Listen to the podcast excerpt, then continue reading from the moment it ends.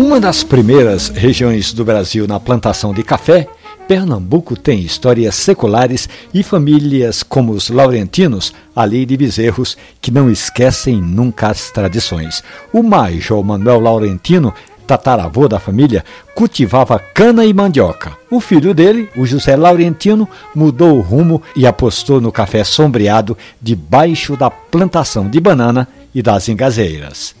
Na sequência, Deda continuou o trabalho, vieram Leuzinho e os filhos Irandi e Luciele Laurentino. Luciele foi morar na Europa, voltou da Espanha apaixonada pelo mundo maravilhoso do café. Já o irmão, o Irandi, ele é guia turístico e plantador de café nas proximidades de Serra Negra, um dos pontos turísticos de Pernambuco mais encantadores.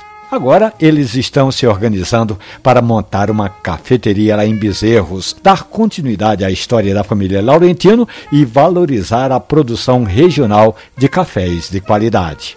E você, tem alguma história interessante, como essa história dos Laurentinos lá em Bezerros? Mande que a gente conta e elas ficam hospedadas ali na página da radiojornal.com.br ou nos aplicativos de podcast.